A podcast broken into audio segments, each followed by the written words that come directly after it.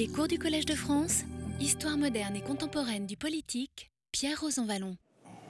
Bonjour à tous. Donc aujourd'hui, nous continuons notre réflexion sur les pathologies de la représentation.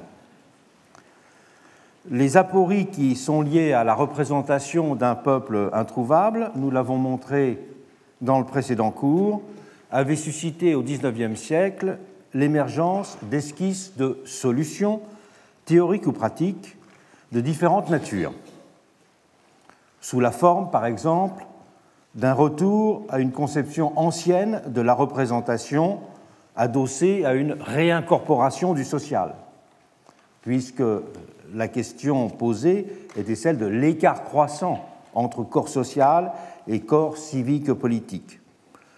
En second lieu, sous les espèces d'une forme d'expression du monde social qui était supposée le constituer en son unité et en sa vérité, mais c'était sous la plume de l'historien, nous l'avons vu, qui s'autoproclamait voix du peuple. En troisième lieu, les tentatives de résoudre euh, l'aporie initiale ont essayé de se faire par le biais d'un type de représentation essentialiste, qui considérait donc une organisation syndicale, en l'occurrence de ce que nous avons euh, présenté la semaine dernière, comme forme vraie d'une profession. Sur le mode enfin, et ça c'est l'héritage obésien, d'une personne fictive, une et indivisible, en l'occurrence de ce que nous avons mentionné, la nation, supposée constituer la figure authentique du corps politique en lieu et place d'un peuple réel insaisissable. Cette dernière notion de peuple en disant euh, trop ou trop peu, pour reprendre une formulation célèbre des constituants lorsqu'ils avaient été chargés de définir leur assemblée. Les éléments de ces différentes tentatives de réponse à l'aporie rousseauiste vont être d'une certaine façon retravaillés et radicalisés dans les totalitarismes d'une double façon. D'abord, en substituant la notion d'identité à celle de délégation pour constituer solidement le lien entre représenté et représentant. Une représentation conçue donc sur le mode de l'identification. Notion d'identité qui a pris consistance sensible dans la figure de l'homme-peuple. En supprimant ensuite l'écart du peuple social au peuple corps civique par la production d'un peuple directement unifié dans sa structure sous les espèces d'une homogénéité. Sous l'espèce d'une homogénéité, c'est donc faire exister le peuple au singulier et par là même proposer de résoudre l'aporie de l'écart corps social, corps civique. Ces principes d'identité et d'homogénéité ont fini par englober de fait ceux de représentation essentialiste, d'organes représentatifs, d'incarnation et de réincorporation du social que nous avons rencontrés dans le cours précédent.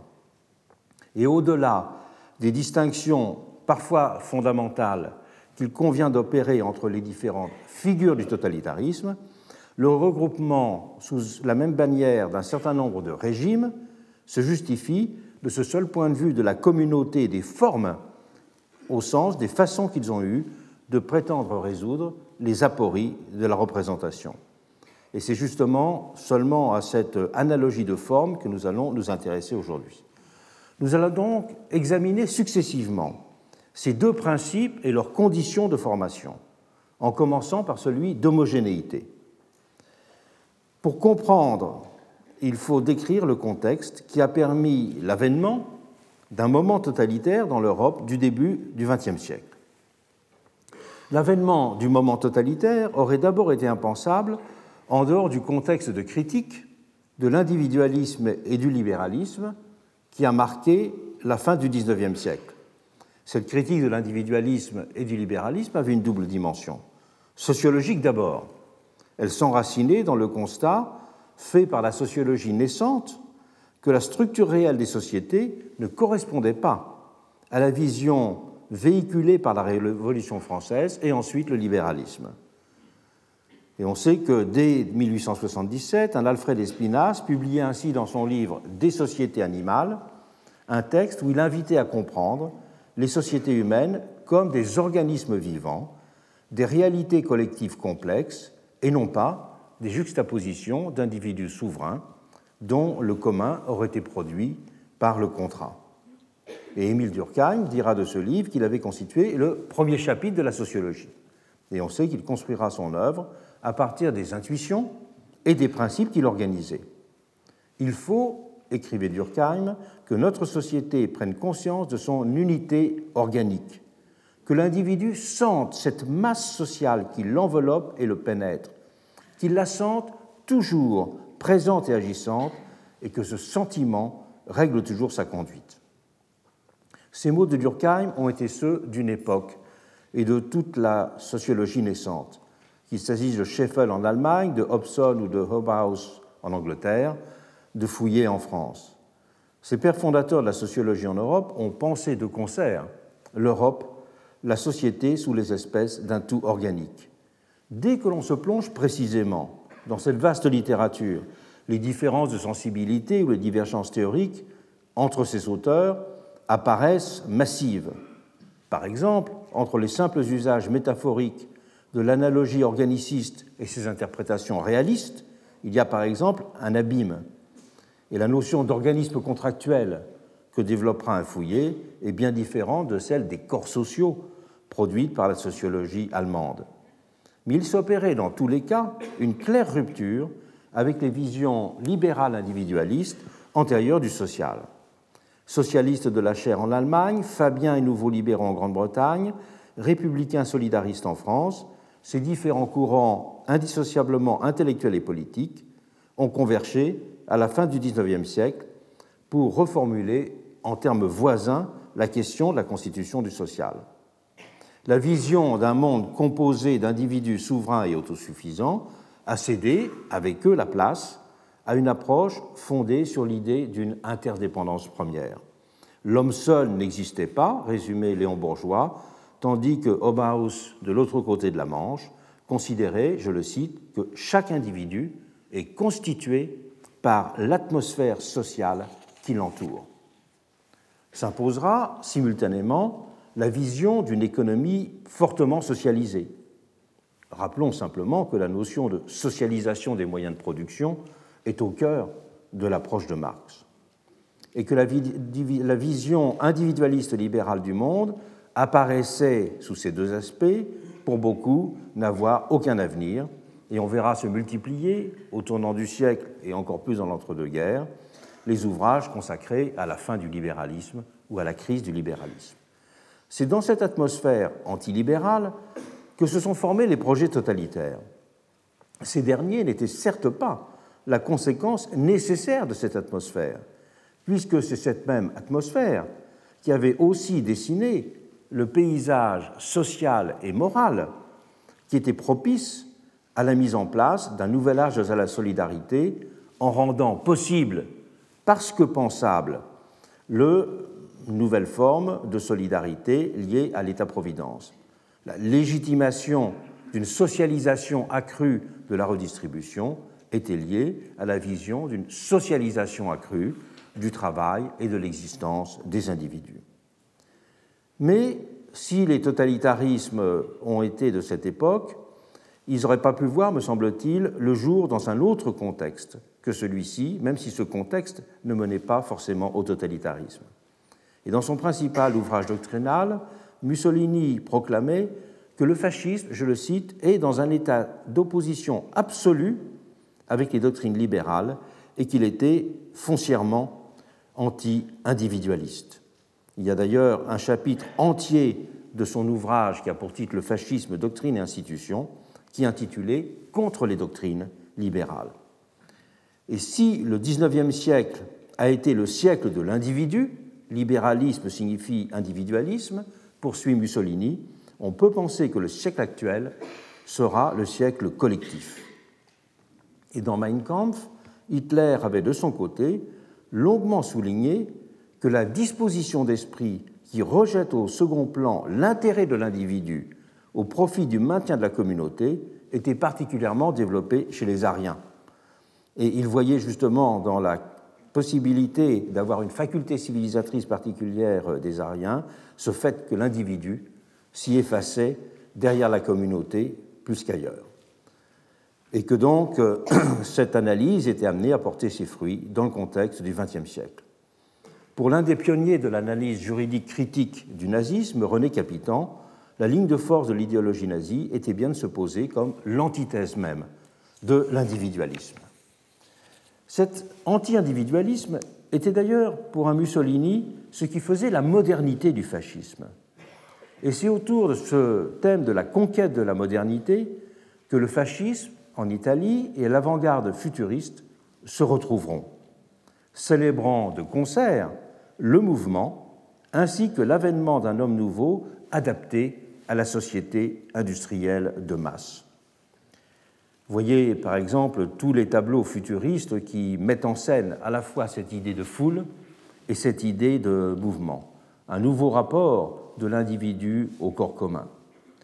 La modernité des totalitarismes était d'ailleurs plus largement reconnue comme une de leurs caractéristiques communes dans les années 1920-1930, que ce soit en matière de régulation économique, vous voyez l'explosion des articles qui ont été consacrés en Europe au rôle novateur de la planification dans ces différents pays ou d'extension du rôle de l'État.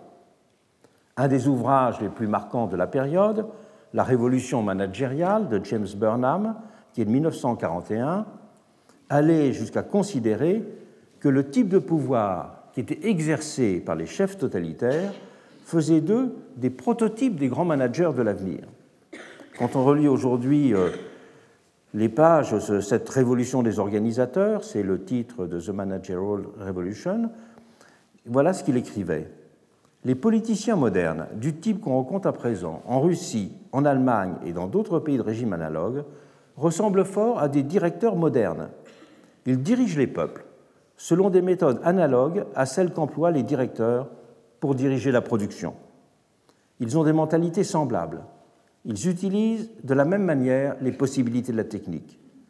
Staline ou Hitler préparent le tour nouveau de leur politique, plus ou moins comme un directeur d'usine prépare la fabrication d'un nouveau modèle. Et Claude Lefort lui-même estimait dans les années 50, avant qu'il ne formule sa théorie du totalitarisme sur lequel nous aurons l'occasion de revenir, il parlait du totalitarisme qui s'annonçait aux États-Unis dans la mesure, écrivait-il, où le totalitarisme était au plus profond, je le cite, lié à la structure de la production moderne et aux exigences d'intégration sociale qui lui correspondent. Et Mussolini résumait, c'est en dénonçant, je le cite, le fantoche abstrait auquel pensait le libéralisme individualiste que le fascisme est totalitaire. C'est en effet sur cette base qu'il se considérait fondé, affirmer l'état et la réalité véritable de l'individu. Inscrit dans le contexte de désindividualisation du monde, les totalitarismes l'étaient aussi dans celui d'une certaine dénationalisation du monde. C'est un point sur lequel Hannah Arendt a mis spécialement l'accent dans son ouvrage sur les origines du totalitarisme et surtout dans la deuxième partie qui est consacrée à l'impérialisme. Mais pour lire aujourd'hui cette deuxième partie de l'ouvrage de Hannah Arendt, on peut comprendre le mot impérialisme en traduisant aujourd'hui, disons, par mondialisation. Arendt a mis l'accent dans ce volume sur le problème du vide qui s'était alors creusé en Europe, avec la tendance à l'effritement politique du corps de l'État-nation dans ces années 1884-1900 ce livre, notait-elle alors, en parlant de son travail, raconte la désintégration de l'État-nation, qui se révéla contenir presque tous les éléments nécessaires à la vague suivante des mouvements et des gouvernements totalitaires. La multiplication postérieure des apatrides et des sans-État, résultant de la réorganisation de la carte politique européenne après la, Première Guerre mondiale, n'avait fait pour Arendt que renforcer le mouvement de détachement du sens commun que l'impérialisme avait déclenché. La multiplication des êtres qu'elle appelait détachés du monde était ainsi pour elle le caractère principal de la situation européenne en 1918. Une telle dénationalisation n'était pas contradictoire avec le mouvement historique précédemment mentionné de désindividualisation. Cette dernière n'avait pas en effet encore trouvé son aboutissement. C'est le vide du lien social qui s'était creusé ou qui subsistait encore que viendra combler à sa manière le projet totalitaire. Il le fera en s'attelant à l'édification d'un peuple homogène, d'une société une.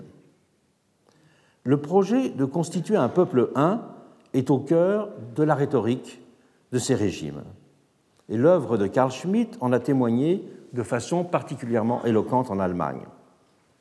À l'univers fragmenté et pluraliste dont se satisfaisait et se nourrissait à ses yeux la vision libérale du monde, il n'a ainsi cessé d'opposer la nécessité d'édifier un monde homogène pour donner corps à l'idée de souveraineté du peuple. L'égalité démocratique, écrivait-il dans sa théorie de la Constitution, est essentiellement homogénéité, l'homogénéité d'un peuple. Tandis que la démocratie libérale sanctifiait pour lui d'un même mouvement l'individu autonome et l'humanité diversifiée, il s'agissait de considérer le peuple en sa radicale unité, en sa globalité, comme le seul sujet pertinent du politique. La notion essentielle de la démocratie, écrivait euh, Schmitt toujours dans sa théorie de la Constitution, c'est le peuple et non l'humanité. Si la démocratie doit rester une forme politique, il n'y a que des démocraties de peuple et pas de démocratie de l'humanité. C'est un thème que nous aurons l'occasion de discuter dans le séminaire, puisqu'il sera consacré à la notion de démocratie cosmopolitique. À l'urne électorale qui isole les individus, Carl Schmitt opposait donc, par exemple, logiquement, l'acclamation, dont le plébiscite peut être considéré comme une forme moderne, car l'acclamation réunit et constitue en un cœur commun les individus. Et donc ce n'est pas le citoyen, mais c'est le peuple en corps qui est pour Schmitt le seul sujet véritable d'une démocratie positivement redéfinie. Le monde soviétique, lui, ne parlait qu'au singulier également du sujet de la politique. Le peuple, ou surtout la classe ouvrière, n'existait dans les pays communistes que comme des idéotypes, identifiés à leur concept.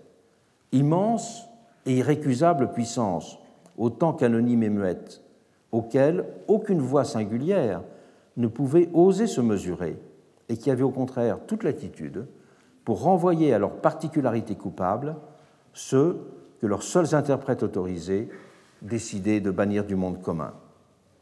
Dans un univers où régnait la propriété collective, le peuple était de fait la propriété d'un parti organe. Et le sujet souverain n'était ainsi qu'un objet. On peut rappeler le fameux poème que Brecht a écrit au lendemain de l'écrasement de la révolution allemande de 1953.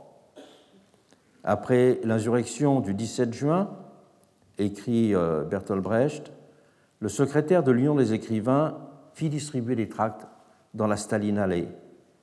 Le peuple, y lisait-on, a par sa faute perdu la confiance du gouvernement, et ce n'est qu'en redoublant d'efforts qu'il peut la regagner. Ne serait-il donc pas plus simple, alors, pour le gouvernement de dissoudre le peuple et d'en élire un autre? Le peuple, en effet, était bien la production de l'État. C'est bien en effet le parti qui modelait à sa guise le peuple qu'il entendait gouverner, et c'est lui qui avait la charge de l'élever à la hauteur de son concept. Le fascisme italien pensait également la société contre l'individu.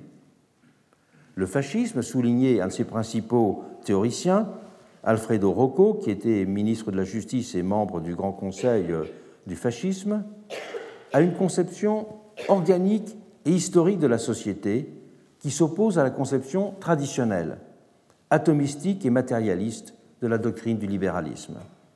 La société, poursuivait-elle, doit être considérée dans la continuité de son existence, qui dépasse celle des individus les individus sont toujours des éléments transitoires. L'individu, poursuivait-il, ne peut donc, selon la conception fasciste, être considéré comme la fin suprême de la société. La société a des buts propres et immanents de conservation, d'expansion et de perfectionnement qui sont distincts de celui des individus qui, à un moment donné, la composent. Pour arriver à la réalisation de ses propres fins, la société doit donc se servir des individus comme moyen. À la prédominance de l'individu sur la société, affirmée par la doctrine individualiste, nous devons donc substituer la prédominance de la société par rapport à l'individu. Il n'en faudra pas plus pour que les adversaires du nouveau pouvoir italien en train de se muer en un régime utilisent l'adjectif totalitario, totalitaire, pour le qualifier.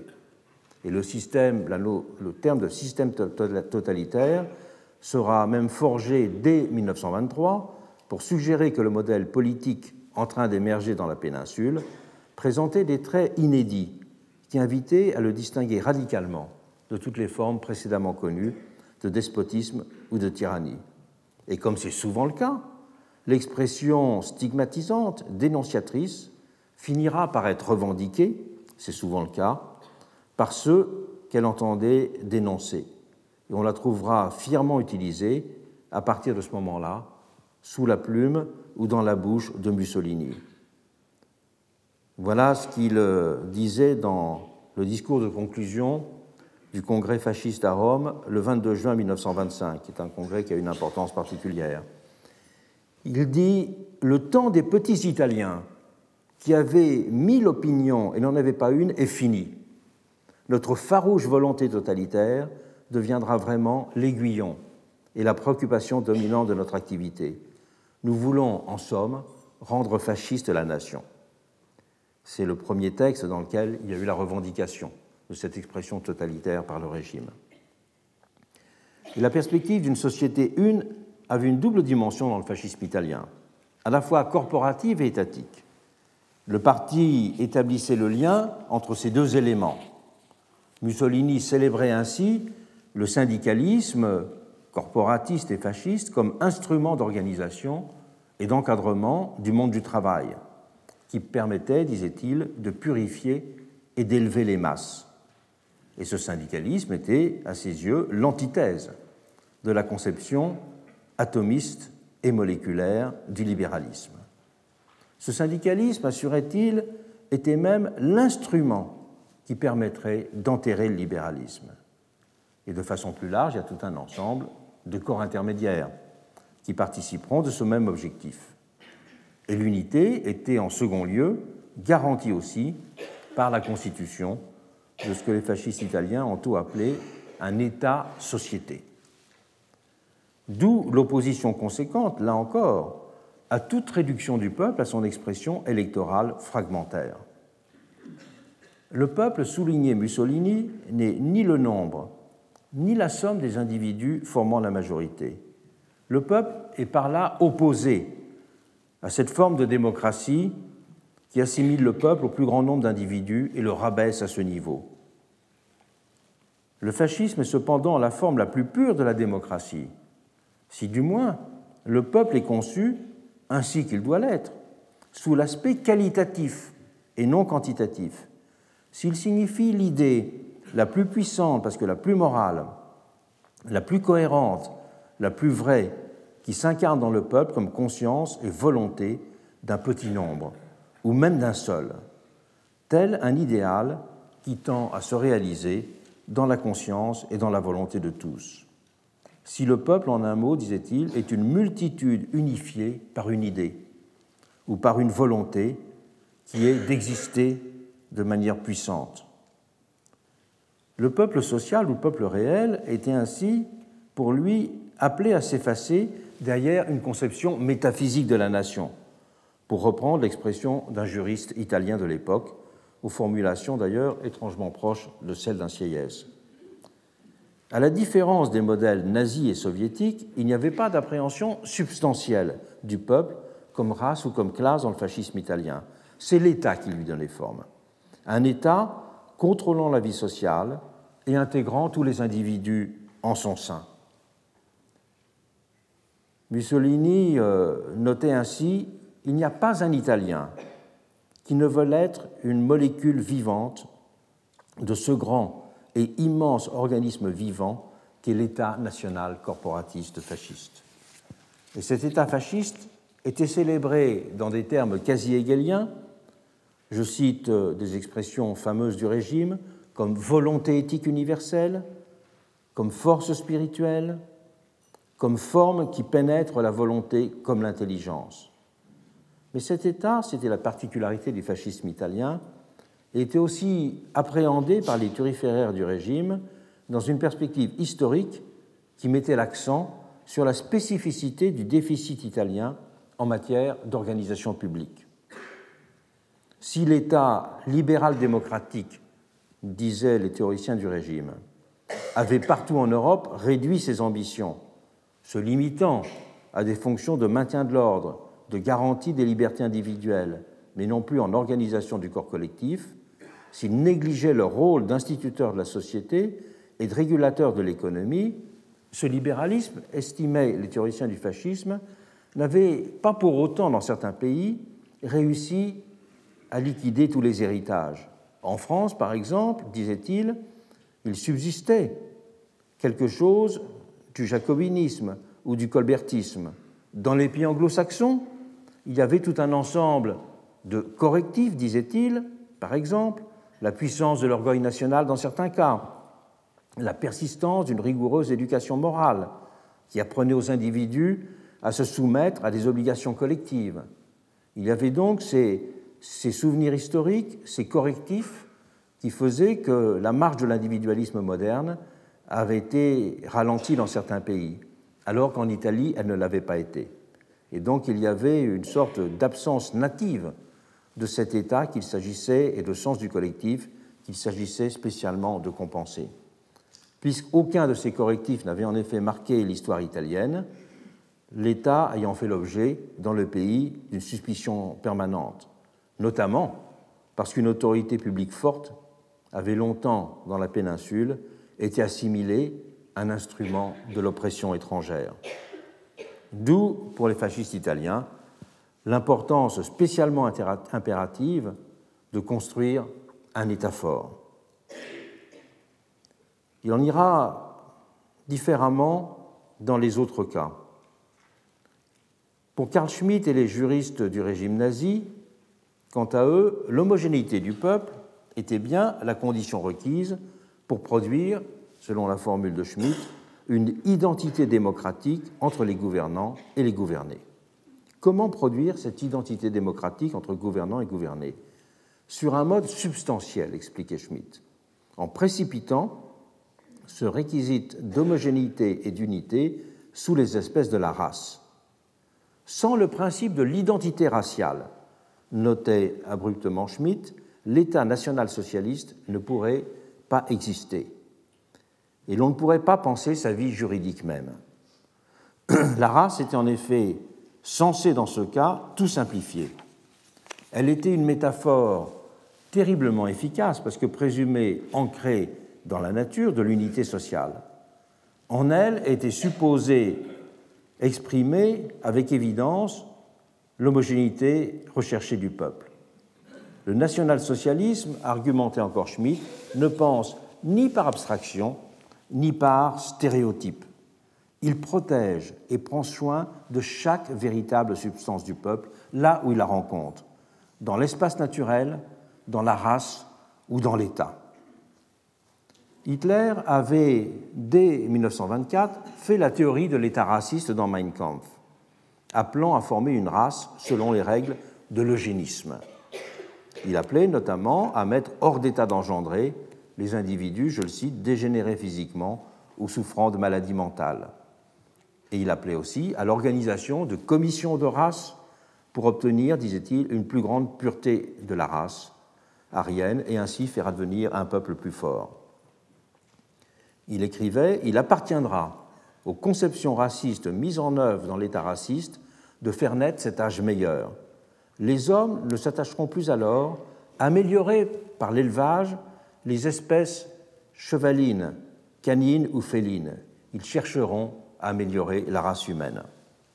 Le projet eugéniste ne lui était cependant pas propre alors. On le trouvait défendu dans de nombreux milieux socialistes de l'époque, mais c'était dans une perspective essentiellement hygiéniste. La spécificité de l'eugénisme nazi est qu'il n'a été que très partiellement fondé sur des objets relevant de la santé publique, même si Mein Kampf met fortement l'accent sur des éléments comme l'éducation physique ou même des sports comme la boxe qui sont censés participer à une éducation de la volonté et de l'esprit de décision, je cite Hitler. Mais cet eugénisme a surtout poursuivi un objectif purement racial, considérant que c'est dans le sang, je le cite toujours, dans le sang seul que réside la force ou la faiblesse de l'homme. Ce ne sont pas donc tant des médecins, même s'il y en aura, que des idéologues ou des pseudo-savants qui vont être mobilisés dans l'entreprise eugéniste nazie. Et leur premier auteur de référence sur le sujet sera d'ailleurs significativement Vacher de la Pouge. Vacher de la Pouge, un Français de Montpellier, qui était d'abord un juriste et qui s'est progressivement proclamé anthropologue, et qui a publié deux ouvrages qui seront la Bible en quelque sorte des racistes de l'époque, Les sélections sociales en 1896 et L'Arien, son rôle social en 1899. Alors qu'il avait été très rapidement déconsidéré en France, scientifiquement, ces ouvrages de Lapouge auront un très fort retentissement en Allemagne, où il sera souvent cité comme une référence essentielle par euh, les nazis. D'où la centralité de l'antisémitisme dans cette perspective. L'antisémitisme exprimait en effet chez eux, de la façon la plus tangible et brutale qui soit, le projet d'établir l'unité organique du peuple dans une nature biologisée et racialisée. Hans Helmut Dietze, un autre grand théoricien du régime, à côté de Carl Schmitt, prétendait ainsi fonder ce qu'il appelait un droit naturel organique, défini par opposition au droit naturel individualiste. Seul en effet un droit naturel organique peut fonder juridiquement, disait-il, les lois anti-juives. Il poursuivait D'instinct, l'animal se protège du parasite et des races étrangères. Seulement des parasites, il y en a aussi dans la vie humaine. La répulsion des Allemands envers la race juive se vivifie donc toujours davantage. Et le droit naturel de la communauté allemande interdit donc pour cela le mariage entre personnes de sang allemand et juifs. Et c'est évidemment sur les mêmes bases du droit naturel organique que euh, sera ensuite pensé ou sera rendu pensable la Shoah. Le juif est en effet assimilé par les nazis à l'individu libéral moderne, désincarné et déraciné, sans attache auquel il convenait de donner congé. L'antisémitisme avait de la sorte une dimension proprement politique et intellectuelle inédite, qu'elle est bien au-delà de ces manifestations viscérales, pourtant aussi entretenues par les nazis, qui exacerbaient d'antiques préjugés. Et un Carl Schmitt pouvait ainsi organiser sans sourciller en 1936 un colloque qui avait pour thème La science du droit contre l'esprit juif. C'est Hannah Arendt qui a aussi très bien montré comment ce nouvel antisémitisme que radicaliseront les nazis avait fait son apparition dans l'Europe de la fin du XIXe siècle comme une réponse, je la cite, à la maladie du sentiment national et à la crise du rapport entre les groupes liés à une tendance plus forte à l'assimilation. L'antisémitisme moderne, a écrit euh, Anna Arendt, prit de l'ampleur à mesure que le nationalisme traditionnel déclinait. Elle inversait ainsi la relation de causalité souvent établie et admise entre les deux éléments. Ce qu'on pourrait appeler un nationalisme d'exclusion, celui dont Barès s'est établi en France comme l'un des premiers champions, alors de fait succédé dans bien des pays au nationalisme d'inclusion, le nationalisme républicain et progressiste traditionnel, celui d'une citoyenneté intégratrice sur tous les plans, citoyenneté mise à mal par les transformations du monde capitaliste. On a aussi d'ailleurs parlé à ce propos, c'est une expression qu'on trouve souvent sous la plume d'Arendt, d'antisémitisme social, faisant des juifs la cause de l'aggravation de la question sociale. Anticapitalisme et antisémitisme se rejoignant euh, ainsi, ce qui était évidemment un des leitmotifs de tous les milieux euh, barésiens de l'époque. Il faut d'ailleurs se souvenir que le livre d'Alphonse Tousnel, Les Juifs rois de l'époque, Histoire de la féodalité financière, qui était un livre publié dans les milieux fourriéristes d'ailleurs, en 1845, a été euh, republié de façon euh, permanente à la fin euh, du XIXe siècle. Et on peut dire que cet antisémitisme social, qui faisait des Juifs la cause de l'aggravation de la question sociale, a, été, a joué un rôle presque fondateur, pourrait-on dire, dans l'histoire de l'antisémitisme, en, parlant, en partant justement de la France. Et Barès a écrit dans ces termes-là qu'il fallait pour cela constituer l'antisémitisme en idée force, je le cite, de tout parti de réconciliation nationale. Et c'est en commentant ces phrases de Barès que Hannah Arendt pourra justement estimer, à mon avis, que c'est dans cette mesure que c'est en France que s'est produite la première et véritable répétition générale de l'antisémitisme moderne. La fonction fondatrice de l'antisémitisme dans la construction du national-socialisme a reproduit sur ce point, en sa spécificité bien sûr, le modèle général de constitution du racisme à l'époque démocratique. Rappelons-en brièvement la spécificité. Ce racisme à l'âge démocratique s'est d'abord défini par une variable de contexte, une situation de la réduction de la distance entre groupes auparavant considérés comme radicalement séparés. C'est en voyage en Amérique que Tocqueville avait suggéré le fonctionnement de ce qu'on pourrait appeler une sorte d'économie de la séparation dans l'Amérique qu'il visitait dans les années 1830. Une économie de la séparation en matière de rapport entre les blancs et les noirs, comme si fonctionnait, expliquait-il, une sorte de jeu à somme nulle entre les deux variables de la barrière légale et de la barrière des mœurs. Il avait en effet été frappé de voir que le racisme lui semblait euh, plus fort au nord, où il n'y avait pas l'esclavage, qu'au sud, où il y avait l'esclavage. Il expliquait ainsi, je le cite, le préjugé de race est plus fort dans les États qui ont aboli l'esclavage que dans ceux où l'esclavage existe encore. Et nulle part il ne se montre aussi intolérant que dans les États où la servitude a toujours été inconnue. C'est ainsi qu'aux États-Unis, dit-il, le préjugé qui repousse les nègres semble croître à proportion que les nègres cessent d'être des esclaves et que l'inégalité se grave dans les mœurs à mesure qu'elle s'efface dans les lois. On peut commenter en disant que dans le Sud, l'esclavage avait effectivement creusé un tel abîme entre les Noirs et les Blancs que ces derniers ne pouvaient voir une menace dans le fait du voisinage. Il n'y avait dans ce cas aucune correspondance entre l'idée d'égalité et celle de proximité. Les deux types de relations étaient alors totalement dissociés. Il n'y avait pas de superposition entre la loi et les mœurs. D'où la dualité possible du style de ces relations. La férocité de la législation pouvait y coexister avec une certaine bonhomie des rapports quotidiens. Il en allait tout différemment au nord. Le rapport social s'y inscrivait là sur un, sur un registre unique. Au sud, Résumé en ce sens l'auteur de la démocratie en Amérique, le maître ne craint pas d'élever jusqu'à lui son esclave, parce qu'il sait qu'il pourra toujours, s'il le veut, le rejeter dans la poussière. Au nord, le blanc n'aperçoit plus distinctement la barrière qui doit le séparer d'une race avilie, et il s'éloigne du nègre avec d'autant plus de soin qu'il craint d'arriver un jour à se confondre avec lui.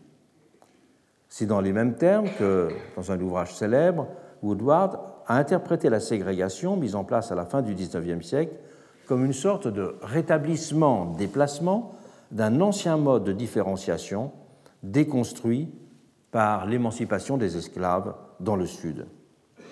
Le développement de la ségrégation, 30 ans après la fin de la guerre de sécession, et donc l'octroi du droit de vote aux Noirs, avait en effet bien participé du mécanisme mis en lumière par Tocqueville.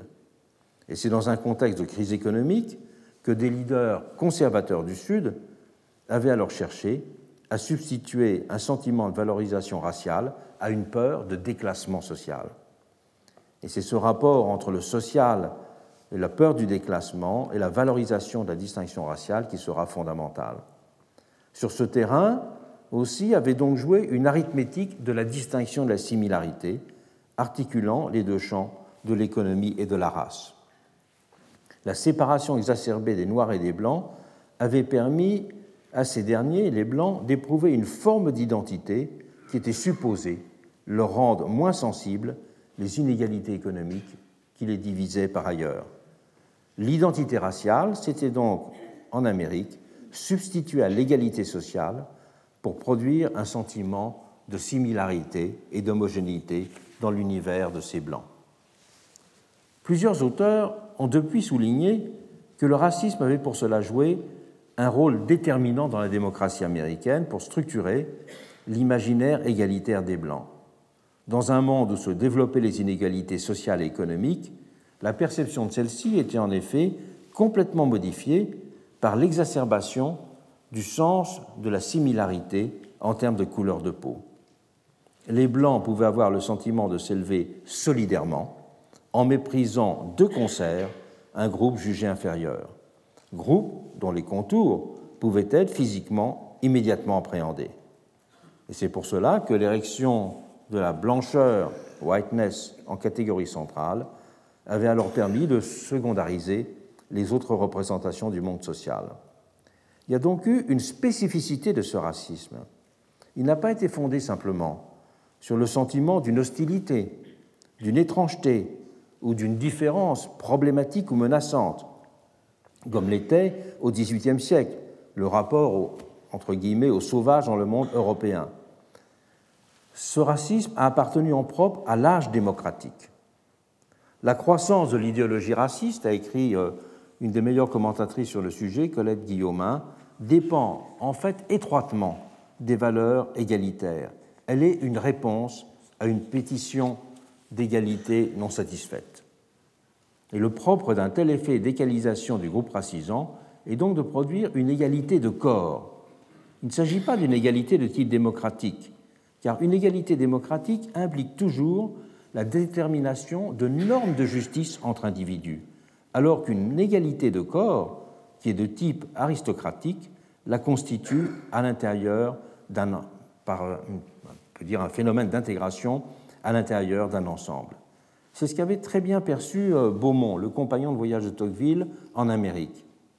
Il disait la chose suivante dans son livre Marie euh, ou euh, l'esclavage. Comme l'existence d'une population esclave établit une classe inférieure, tous les Blancs du Sud se considèrent comme formant une classe privilégiée. La couleur blanche est regardée dans le Sud comme une véritable noblesse. Et les Blancs se traitent donc entre eux avec d'autant plus d'égard et de bienveillance qu'ils se trouvent à côté d'eux, des hommes auxquels ils n'accordent que du mépris. Il s'introduit donc ainsi dans les mœurs du Sud quelque chose d'aristocratique.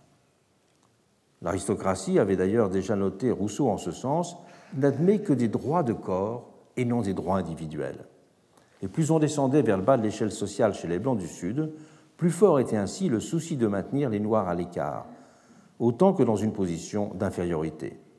La peur du déclassement qui hantait socialement ces petits Blancs, à cause de leur situation économique défavorisée, était surmontée sur ce mode. Ce détour par l'Amérique est important car il suffirait de remplacer euh, euh, les termes pour comprendre la nature de l'antisémitisme et la fonction de l'antisémitisme en Allemagne. Et permet bien de l'analyser, et même dans le langage, on voit que la dimension aristocratique en Allemagne était donnée par l'idée d'une race des seigneurs par rapport, euh, par rapport aux autres. Et c'est dans une perspective identique à celle que Tocqueville et Beaumont ont développée qu'Anna Arendt a appréhendé justement la question de l'antisémitisme en Allemagne. Elle a fortement souligné, dans la perspective ouverte par ces deux auteurs, que la discrimination s'était paradoxalement renforcée au fur et à mesure que l'égalité politique était accordée aux Juifs et qu'ils étaient en voie d'assimilation. Paradoxalement, car on pourrait en effet estimer a priori qu'il y a une contradiction entre le fait d'une proximité plus grande et la pulsion de séparation-stigmatisation.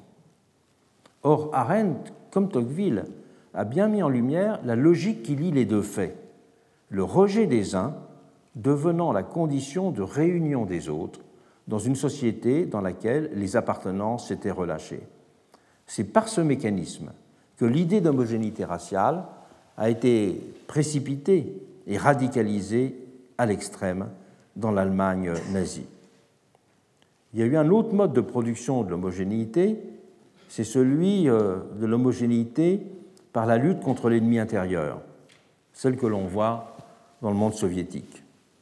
Cette perspective d'édifier une société euh, une et homogène a également été au cœur de l'utopie communiste. Mais elle n'a pas seulement, dans ce cas, été invoquée sous les espèces d'un lointain horizon régulateur, celui de l'avènement d'une société sans classe. Elle a aussi été comprise comme un impératif politique, celui de la, constitution d'une société unifiée dans le combat pour la réalisation de ses objectifs. C'est une unité de combat, une homogénéité de combat qui vient avant l'homogénéité de la société communiste réalisée. Société dont la mobilisation sans faille était requise pour venir à bout de toutes les forces réactionnaires estimées liées contre elle. D'où la stigmatisation des ennemis du peuple de toute nature, tôt pratiquée par Lénine comme l'un des ressorts essentiels de la politique bolchevique. Les purges, les procès et les camps s'imposant comme les instruments nécessaires de la mise en conformité du monde réel à sa vérité historique et théorique. D'où aussi l'usage très courant dans la littérature soviétique des années 1920, l'usage très courant des métaphores d'hygiène sociale ou de prophylaxie sociale. C'est d'ailleurs un thème sur lequel beaucoup de documents ont été avancés par Solzhenitsyn dans euh, le premier volume de l'archipel euh, du Goulag.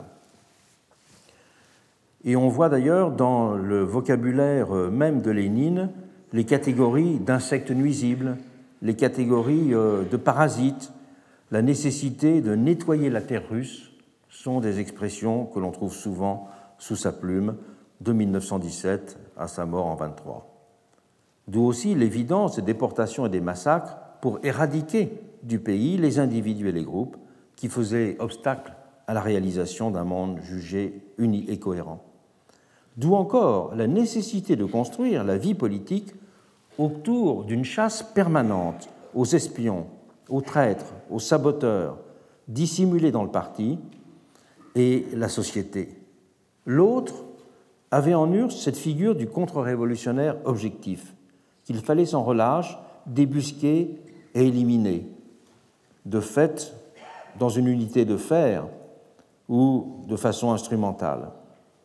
Il n'y avait pas de dimension substantielle dans cette vision de l'homogénéité, mais elle était fondée sur une vision du combat politique. L'idée même d'une opposition ne pouvait en effet être conçue. De même que la société future était appelée à être une et homogène, le parti présent ne pouvait que former un bloc lui-même sans faille. Tout écart ne pouvait procéder qu'une intention suspecte, et l'unanimité ne pouvait être que la règle de fonctionnement. Unanimité qui ne résultait évidemment pas d'un accord des opinions, mais qui trouvait son origine dans une compréhension jugée scientifique de l'état de la société, des conditions d'organisation de son devenir et de la situation du monde. La lointaine perspective communiste d'une société libérée du besoin, dans laquelle les potentialités de chacun pourraient s'épanouir, nécessitait ainsi la mise en place de la discipline la plus impitoyable pour purger le corps social de tout ce qui était censé le menacer. Et cette vision d'une unité politique de combat se liait aussi dans ce monde à la vision d'une société essentiellement non divisée dès la période d'édification du socialisme, dès que la période d'exploitation de l'homme par l'homme avait été bannie. Il n'y avait donc dans ce cas plus de conflits d'intérêts possibles, plus d'écart envisageable surtout entre la vie des individus et l'intérêt social général.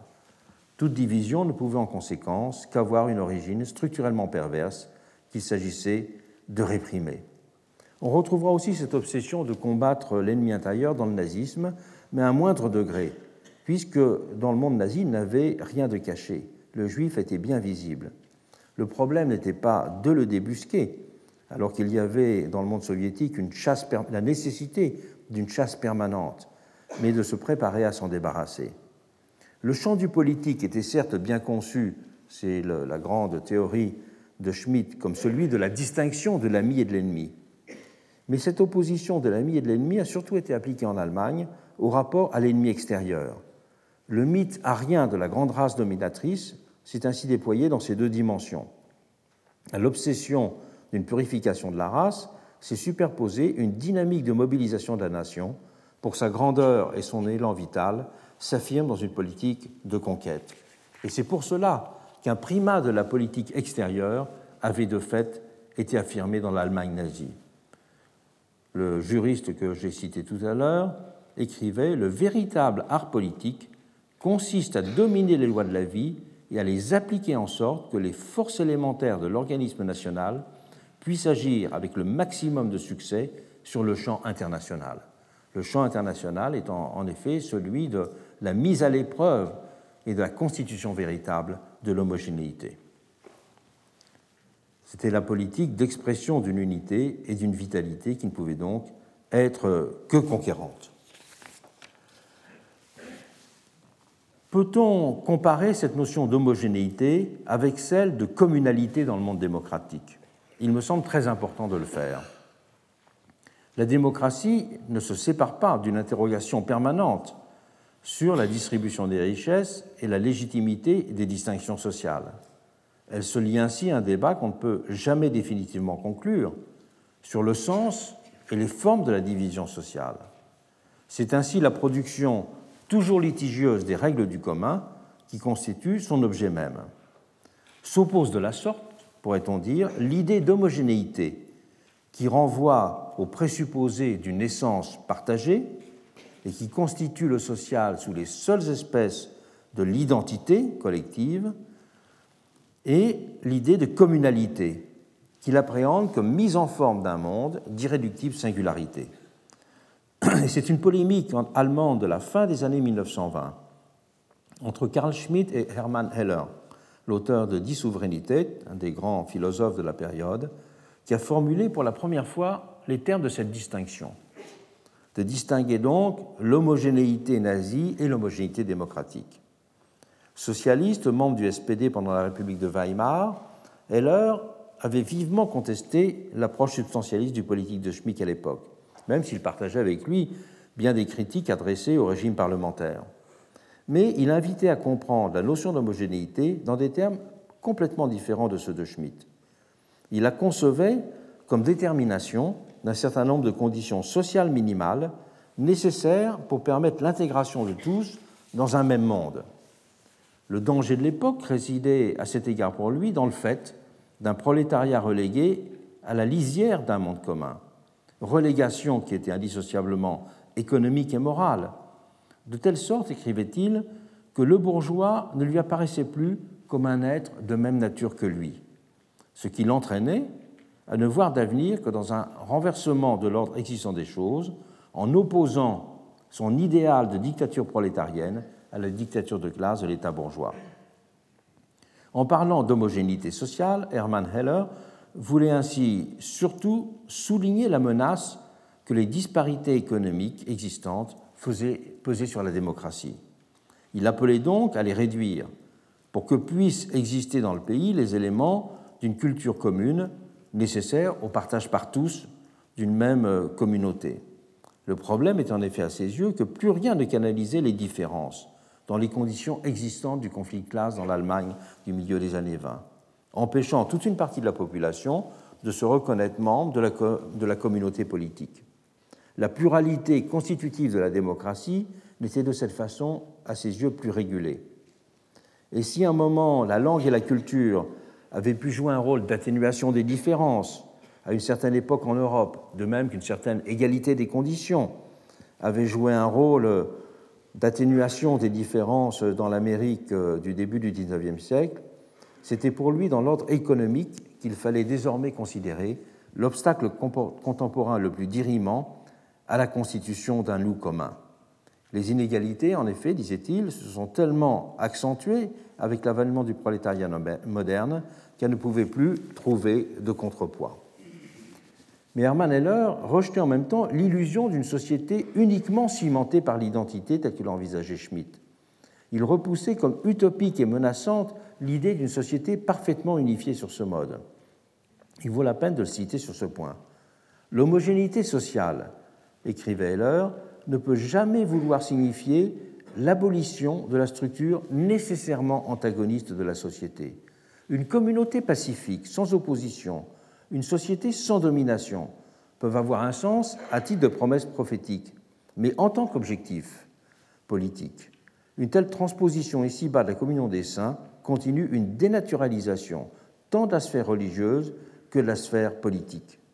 L'homogénéité sociale est toujours une situation sociale et psychologique dans laquelle les oppositions et les luttes d'intérêts, qui existent toujours, apparaissent liées les unes et les autres par une conscience et un sentiment du nous, par une volonté communautaire qui s'actualise. C'était bien d'envisager le commun d'une toute autre façon que Schmitt, à la résurgence de l'idée archaïque d'unanimité liée à sa conception de l'homogénéité, Heller opposait pour cela la perspective d'une société capable de traiter lucidement ces divisions. Nous pourrions dire aujourd'hui que le moment totalitaire apparaît derrière nous, non pas au sens où sont devenus impossibles des régimes qui bafouent les plus élémentaires droits de l'homme et qui imposent dans la violence leur pouvoir, mais il est derrière nous au sens où la vision d'une société préexistante aux individus et les englobant pour réaliser leur émancipation a pris congé. L'attachement à la singularité des individus semble maintenant irréversible. Mais n'en renaît pas moins régulièrement de façon inquiétante la tentation de substituer l'homogénéité à la communalité et de faire de l'identité la clé de la construction d'un monde commun. Certains débats intellectuels récents autour des rapports de la confiance et de l'homogénéité en témoignent. Je fais référence là euh, au travail récent de Putnam, celui qui a écrit Bowling Alone, sur le rapport entre solidarité et euh, homogénéité dans les pays scandinaves. Et on peut dire que cette question, justement, des rapports entre homogénéité et communalité est aujourd'hui au centre de bien des débats euh, politiques dans le monde et en Europe tout particulièrement. Et qu'il y a toujours des formes d'approche substantialiste du social qui sont présentes dans le débat pour remédier à la malreprésentation contemporaine. Si donc il y a eu des figures exacerbées de cette forme politique, qui était celle de l'homogénéité, cette tentation et cette attirance pour la forme de l'homogénéité, elle n'a pas complètement disparu. Je vous remercie. Donc, dans la, on s'arrête 2-3 minutes et dans la séance suivante, nous passerons de l'analyse de l'homogénéité à l'analyse de l'incarnation, la question de l'homme-peuple. Donc, la première façon de prétendre simplifier et résoudre l'aporie de la représentation, c'était donc euh, de constituer un peuple homogène qui permettait euh, d'annuler la distance entre peuple social et peuple corps civique. La deuxième façon va consister à redéfinir la nature même du lien représentatif. Cette redéfinition du lien représentatif va être le passage d'une conception de la représentation comme délégation à une, représentation conçue comme identité. La première forme de pathologie de la représentation que nous avons précédemment analysée est celle de la simplification du peuple, de telle sorte que puisse être résorbé cet écart entre le peuple social et le peuple corps civique et que prenne figure le peuple introuvable. Simplification qui était soit opérée sous la forme d'une réduction sociologique de la diversité existante, la poursuite de l'homogénéité, soit dans certains cas sous les espèces de l'érection d'une fiction politique, celle du peuple unanime. Et la seconde forme de pathologie de la représentation résulte quant à elle d'une simplification du lien représenté-représentant, sous la forme d'une incarnation du premier par le second. La séduction opérée par une telle représentation-incarnation s'est enracinée devant le constat tôt effectué de la distance entre les élus et les électeurs que creusaient les organes censés médiatiser leurs relations, les comités électoraux puis les partis. Pour prendre la mesure du phénomène, il faut rappeler deux choses. La première est d'ordre intellectuel, si l'on peut dire. C'est le fait d'abord que la question n'avait pas été réfléchie du tout par les pères fondateurs des régimes représentatifs modernes, que ce soit en France, aux États-Unis ou en Angleterre. L'élection se limitait en effet alors à une sélection d'individus connus de leur père, choisis pour leur qualité personnelle. Il y avait entre eux un lien de proximité qui était de nature sensible. Et l'établissement d'un rapport de confiance qu'il soit fondé sur le respect ou sur le sentiment d'une communauté d'intérêt et de sentiments, se faisait de la sorte naturellement. L'élection s'effectuait par ailleurs dans des circonscriptions de petite taille, avec un nombre limité d'électeurs, soit que le suffrage ait encore une dimension censitaire, c'était le cas anglais ou français, soit que le pays compte peu d'habitants, cas des États-Unis. Rappelons qu'au moment de la Révolution américaine, le pays n'a que 2,5 millions d'habitants. L'établissement progressif du suffrage universel va complètement changer les données du problème au XIXe siècle. La première grande élection au suffrage universel de l'histoire est celle du 23 avril 1848 en France, qui suit la Révolution de février. Et nombreux étaient alors ceux qui pensaient que la démocratie est en conséquence arrivée à destination, qu'elle avait trouvé sa forme évidente et définitive. Le ministre de l'Intérieur de l'époque, euh, du gouvernement provisoire, Le Dru-Rollin, disait La science politique est achevée maintenant. La République a programmé le principe de la souveraineté de tous. Cette science politique sera désormais d'une application grande et simple. Il ne s'agira que de convoquer le peuple par grande masse, le souverain tout entier, et d'invoquer le consentement unanime dans ces questions où la conscience populaire parle avec tant d'éloquence et d'ensemble par acclamation. Bien sûr, ce présupposé d'une expression unanime volera rapidement en l'éclat, l'élection six mois plus tard du président de la République au suffrage universel faisant l'objet d'une compétition fort disputée. Mais le présupposé d'une organisation simple s'évanouira aussi rapidement. Le nouveau corps électoral comportait en effet plus de 8 millions de membres 7 millions iront aux urnes. Il était vite apparu que passer d'un corps électoral d'une telle dimension, c'était inédit dans l'histoire, à la nomination de quelques centaines de députés nécessitait des médiations. L'introduction du nombre au suffrage universel dans la mécanique de l'État pourrait être comparée, attendue à l'époque, à l'introduction de la vapeur dans la mécanique de l'industrie. C'est ainsi que se formèrent presque partout des comités électoraux, à l'initiative des journaux locaux, ou de groupes de notables. Tous les électeurs avaient été en principe invités à participer à ces comités électoraux pour désigner les candidats. Mais cela n'avait pas été sans créer interrogation et irritation, tant la réalité s'était avérée moins transparente. La première fois que vous exercez votre droit politique avait par exemple tempêté l'amener, on vous assemble d'autorité on vous met dans la main une liste que vous n'avez ni discutée ni même pu lire, et l'on vous dit impérativement jetez cela dans l'urne. On fait de vous une machine à l'élection, je ne sais quoi de semblable au singe de la foire dressé par des battleurs à tirer des billets du fond d'un bonnet. Certains, en 48, c'est une expression qu'on voit euh, souvent, s'étaient même insurgés de voir les électeurs traités comme du bétail à voter il y a bien en effet toujours un problème de régression au sens mathématique de l'expression de la qualité démocratique d'une procédure, dès lors qu'intervient ce qu'on peut appeler un tiers organisateur. Si la démocratie consiste à donner à chacun la participer de s'associer et de participer à un choix, il faudra en effet logiquement que les conditions de détermination des termes du choix à effectuer aient eux-mêmes été effectuées démocratiquement et que l'organisation de cette détermination l'ait également été, ce qui est impossible. Il y a ainsi toujours à l'origine un premier interface indépendant. Mais le problème n'est pas simplement technique, logique. Il faut en effet ainsi qu'existe un tiers, un événement qui rompt une histoire ou une initiative organisée pour que s'exprime une volonté. Il n'y a jamais de volonté pure, comme s'il s'agissait d'une propriété donnée d'un individu ou d'un groupe, dont le caractère problématique résiderait seulement dans les conditions d'exercice et non dans l'objet.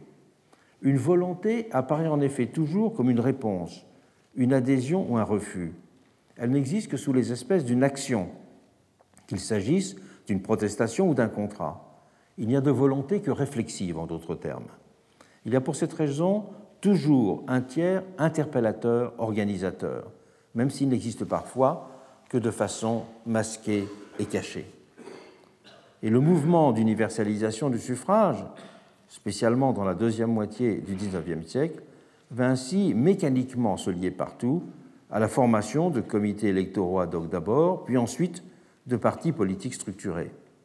Institution à la fois devenue techniquement indispensable et simultanément accusée de tendre à confisquer la volonté générale.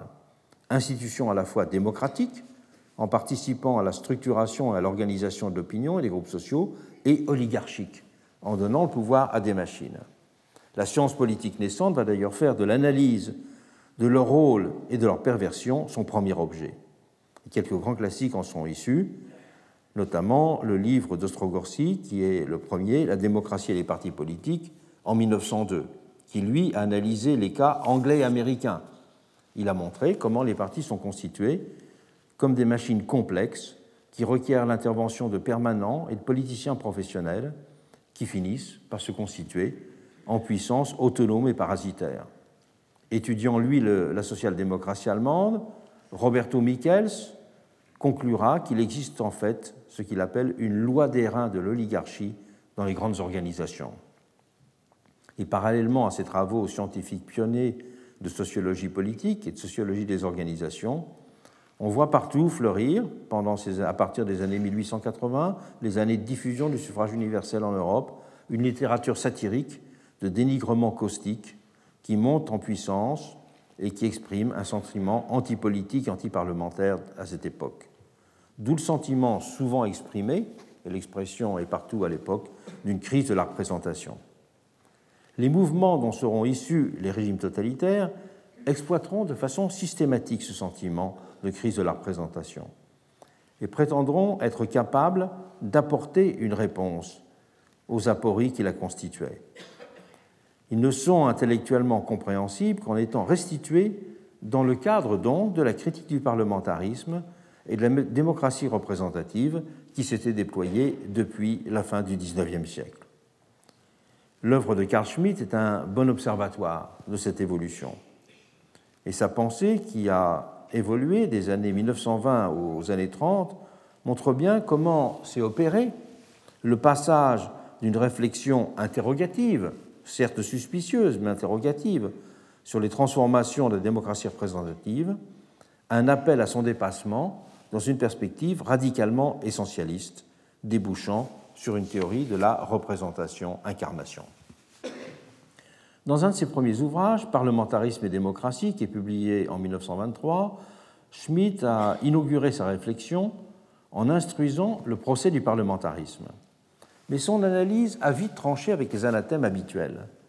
S'il déplorait sans surprise, comme tant d'autres à son époque, le caractère abstrait et réducteur de l'exercice du suffrage universel, accusé de privatiser et d'individualiser la vie politique, il n'en restait pas là. L'originalité de sa démarche a résidé dans sa proposition de distinguer conceptuellement démocratie et parlementarisme. Il définissait la première, la démocratie, par la recherche d'un principe d'identité entre gouverné et gouvernant, alors que le second, le parlementarisme, n'était fondé que sur une procédure d'autorisation, ayant pour but de rendre possible une discussion ouverte entre des représentants indépendants. Alors que la démocratie devrait s'efforcer de faire vivre le peuple en tant que puissance et unité, l'univers libéral ne satisfaisait pour lui que d'une souveraineté qui était donc fragmentée et limitée. Cette distinction des deux principes d'identité comme qualité sociale et de représentation comme procédure sera systématisée quelques années plus tard dans sa théorie de la Constitution. Pour Schmitt, on ne pouvait lier les deux éléments qu'à la condition de considérer la représentation comme étant le processus par lequel l'unité politique devenait incarnée dans la figure de l'État. La représentation démocratique, c'est l'expression qu'il emploie, consiste essentiellement ainsi en un travail d'incarnation, alors que la représentation libérale a simplement pour but de légitimer une délégation. Et c'est ainsi la figure simultanée, la célébration des figures simultanées de l'homme-peuple, de l'État-peuple et du parti-peuple qui vont être au cœur de la rhétorique totalitaire. Si l'identité d'être et de race constituait pour les nazis le peuple dans son unité vivante, ce dernier n'était pas pour eux séparé de l'État, qui se donnait comme le gardien et l'argent actif de cette identité. À la séparation structurelle du monde libéral se substituait donc l'unité conceptuelle et pratique du peuple et de l'État dans la vision nationale socialiste. Ce dernier l'État pouvait se définir comme la figure et la forme du peuple politique.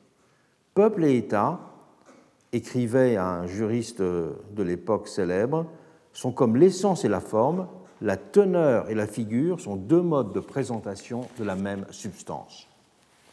Pour accomplir, pour s'accomplir pleinement, cette identité devait s'exprimer sous les espèces d'une action et d'une volonté immédiatement lisible et visible, prenant ainsi sa dimension proprement politique. C'est là que la figure du Führer jouait un rôle central.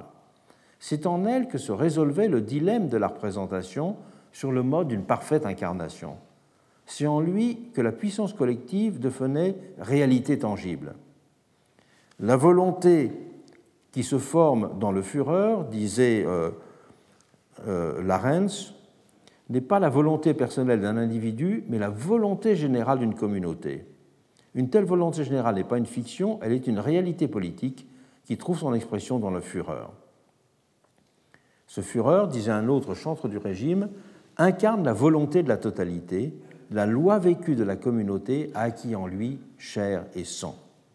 Tandis que Schmitt parlait de présence réelle, parlait de contemporanéité immédiate, il y a d'ailleurs euh, chez Schmitt toute une utilisation, une remobilisation du langage théologique pour parler de euh, l'incarnation politique.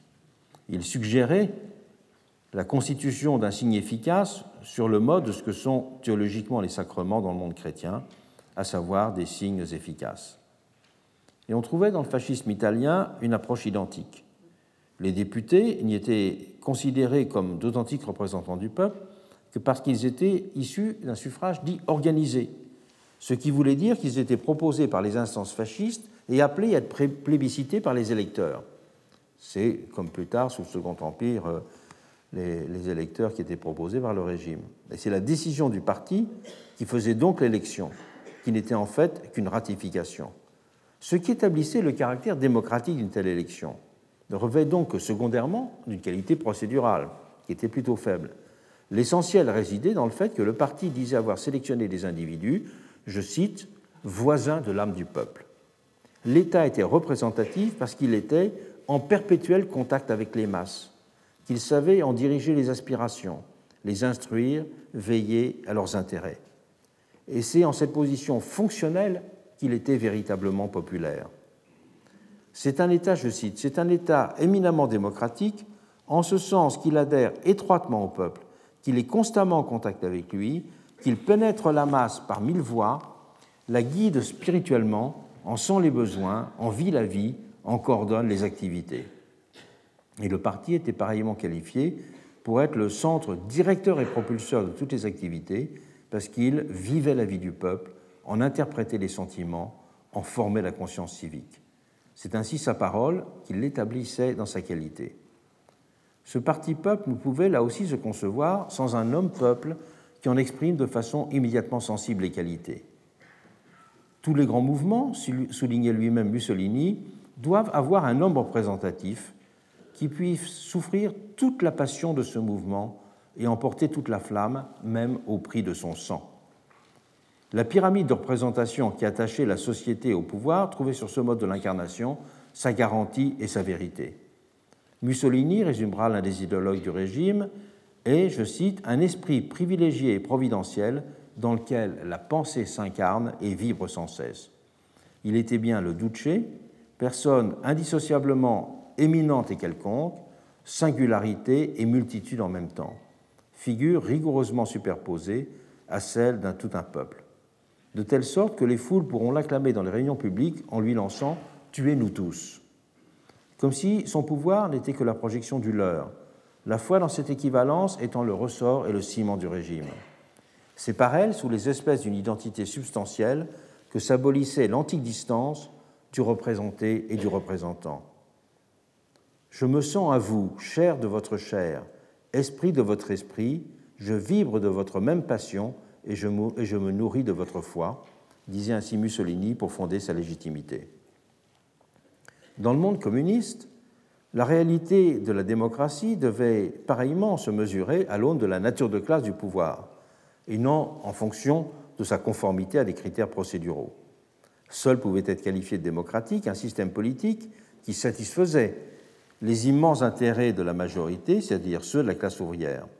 La démocratie, en d'autres termes, est un concept social avant d'être un concept constitutionnel. Impossible donc pour les communistes, d'ailleurs, d'utiliser le même mot pour euh, désigner deux réalités si différentes. Il n'y avait pas pour eux de démocratie en général, il n'y a pas de démocratie pure. Cette critique de la démocratie pure, c'est très fréquent sous la plume de, de Lénine. Et les communistes français opposeront même un moment dans cet esprit les deux termes de soviétisme et de démocratie, pour souligner l'impossibilité de parler au singulier de la question, avant d'en revenir d'ailleurs aux, distinctions plus classiques démocratie bourgeoise, prolétarienne, formelle, réelle. La principale conséquence de cette définition sociale de la démocratie était, on le sait, d'amener à considérer, selon une célèbre formule, que la dictature du prolétariat était un million de fois plus démocratique que n'importe quelle démocratie bourgeoise, dans la mesure où elle représentait et défendait ou était supposé représenter et défendre les intérêts du peuple. Et la vision soviétique de la démocratie radicalisait donc bien ainsi l'approche essentialiste du politique. Il y avait un double présupposé sociologique dans cette conception. Le premier était que la classe ouvrière et ses alliés, qui formaient le peuple, constituaient une écrasante majorité, alors que la bourgeoisie n'était composée que d'une mince couche d'exploiteurs. Le second était que ce peuple était essentiellement unique, il formait un groupe homogène. L'homogénéité du peuple, comme on l'a dit, était ce qui fondait l'évidence de ses intérêts et de sa volonté. Un théoricien marxiste du début du XXe siècle, c'est Max Adler, c'est un des grands noms du marxisme austro-hongrois, allait jusqu'à écrire sur cette base que, dans le sens rigoureux du terme, un peuple n'existe même pas dans un État capitaliste. Dans le monde communiste, la volonté générale ne résultait donc pas d'une arithmétique des préférences et des opinions individuelles, prétendument exprimées de façon libre dans la procédure électorale. Elle était un fait social, une donnée historique, volonté objective d'une communauté unie et cohérente. Elle était donc d'abord susceptible d'être exprimée par ceux qui possédaient la connaissance du devenir de la société. Elle avait une dimension cognitive, objective, et ne pouvait résulter d'une entreprise mécanique et procédurale. Il n'y avait plus en effet de différence entre représentation et connaissance sociale dès lors que le peuple était véritablement un. Les positions des sujets se résorbaient alors dans ce cas complètement dans l'objectivité des situations. La vérité du tout et celle des individus se superposaient parfaitement. Les catégories d'opinion ou de préférences individuelles n'avaient plus aucune pertinence. Il était possible de donner dans ce cadre définitivement congé à la version libérale classique qui conçoit la société comme un entrelac complexe de positions et d'intérêts également légitimes. C'est ce qui fondait aussi la justification du parti unique, en tant qu'il n'était que la forme d'une classe elle-même objectivement homogène. Lénine pouvait ainsi euh, écrire en 1920 Classe prolétarienne égale Parti communiste égale pouvoir soviétique. La constitution soviétique notait d'ailleurs elle-même la force dirigeante, le guide de la société, le noyau de son système politique et toutes les organisations étatiques et sociales et le Parti communiste d'URSS. Le Parti communiste existe pour le peuple et sert le peuple, parce qu'il est armé de l'enseignement marxiste-léniniste.